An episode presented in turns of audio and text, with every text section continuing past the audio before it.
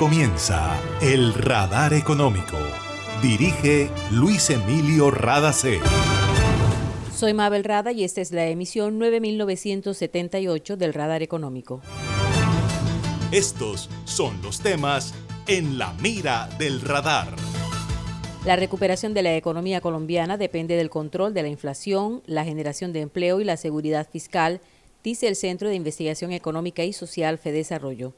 El director ejecutivo de la entidad habla sobre la importancia de la reforma pensional y laboral. Empleo, inflación y comercio exterior preocupan a los micro, pequeños y medianos empresarios colombianos agremiados en ACOPI. Los indicadores del sector bajaron durante el último trimestre de 2021. Tenemos datos de la encuesta de desempeño empresarial. La pandemia ha afectado el acceso al crédito en América Latina y el Caribe. Banco Interamericano dice que es la región más rezagada del mundo. Para acceder a los servicios de Gases del Caribe, realizar consultas o reportar escapes y emergencias, marca la línea gratuita 164 desde cualquier teléfono fijo o celular y recibe la mejor atención de nuestro personal calificado de manera oportuna y eficaz. Línea 164, disponible 24 horas los 365 días del año. También puedes marcar a la línea gratuita nacional 915 334 Tu línea amiga 164 de Gases del Caribe. Todo por tu bienestar. Vigilado Superintendencia de Servicios Públicos. Ahí llegó a mi barrio, llegó a mi barrio, la energía que estaba esperando, con la que ahorro para seguir vacilando, todo el Caribe la estaba esperando. Conéctate con la energía que transformará tu barrio. Proyectos que mejorarán la calidad del servicio y te permitirán tener el control de tu consumo. Y sí a la energía que cambiará tu vida sin costo alguno. Y yo soy puntual con aire, me acompaña noche y día, porque con aire disfruto la vida. Aire. Una nueva energía se expande. Una energía que genera progreso y comodidad para la costa atlántica y el país. Somos la generadora y comercializadora de energía del Caribe, GESELCA. Y estamos aquí para entregar con firmeza la confiabilidad que la población y la industria colombiana necesitan. GESELCA, energía que construye futuro. En el radar le contamos lo que está pasando en la economía. Entre el 40 y 45% de las micro, pequeñas y medianas empresas vinculadas a ACOPI tuvieron un decrecimiento en sus indicadores durante el último trimestre de 2021. La rentabilidad, el indicador que más preocupa al gremio, decreció 47.7%, la inversión 43%, ventas 40.1% y la producción decreció 39.4%. Estos son los resultados de la encuesta de desempeño empresarial para el cuarto trimestre del año pasado, realizada a los empresarios de las MIPIMES asociados a las 12 seccionales de ACOPI en Colombia. Rosemary Quintero, presidente del gremio, habla sobre el panorama nacional. El Banco Mundial expresó que Colombia está teniendo un crecimiento de empleo por parte de la actividad de servicios. En cambio, por manufactura estamos teniendo un decrecimiento. Ese decrecimiento lo relacionamos con la enfermedad holandesa. Históricamente nosotros veníamos con una dependencia de la industria extractiva y la desindustrialización, lo que ha pasado en Colombia es que se ha acelerado. Al acelerar esa desindustrialización y ya focalizarnos en el segmento MIPYME, donde hay una gran concentración de salarios mínimos, encontramos que nosotros tenemos una estructura de costos muy pesada.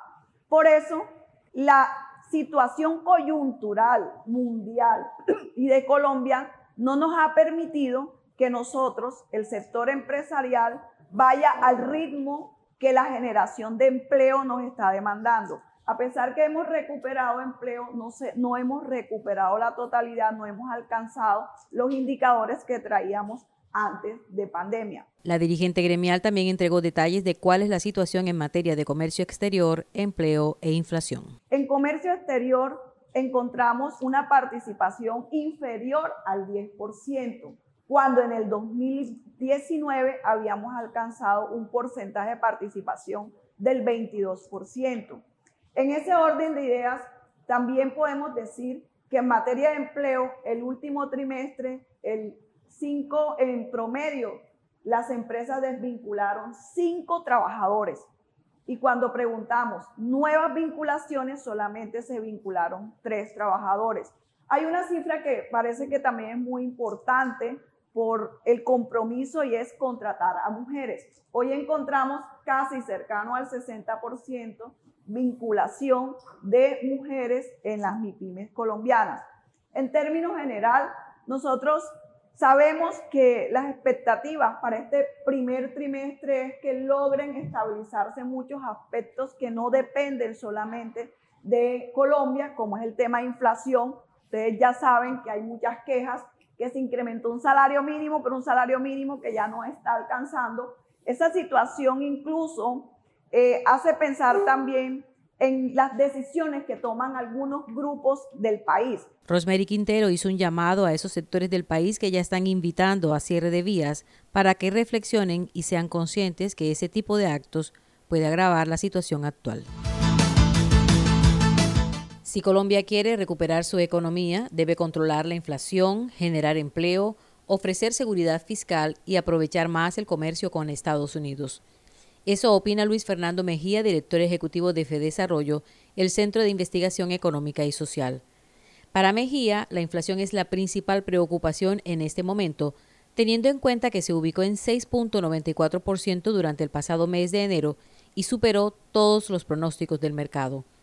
Los alimentos registraron una inflación histórica en 20 años, 19.94%, y lo más seguro es que el resto de este primer trimestre de 2022 se sigan presentando incrementos.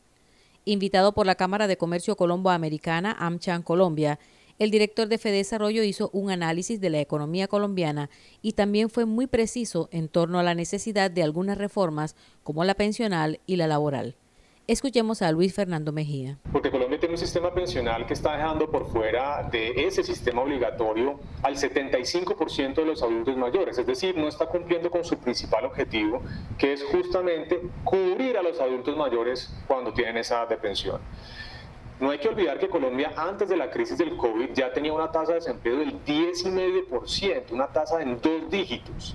Cuando uno revisa las cifras de desempleo en países pares de la región, en México, en Chile, en Perú, en ese 2019, todas las economías estaban por debajo del 10%, niveles muy inferiores, 4, 5, máximo 6%. O sea que Colombia tiene un problema grande de un desempleo estructuralmente alto.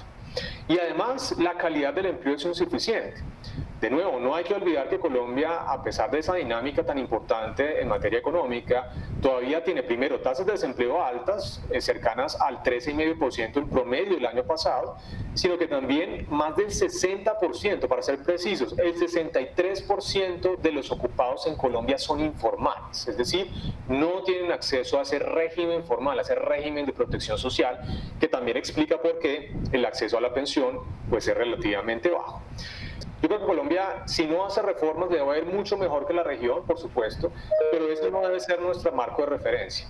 Colombia tiene la capacidad para dar un salto en materia económica, para crecer a tasas del 6-7% que le permitan reducir rápidamente la pobreza, eliminar la pobreza extrema, que es una vergüenza que en América Latina todavía tengamos pobreza extrema, y por supuesto generar mayor inclusión social, mayor calidad del empleo. El director de FEDesarrollo dijo que ojalá el nuevo gobierno tenga en cuenta que es importante que la economía siga creciendo, pero de manera sostenible e incluyente.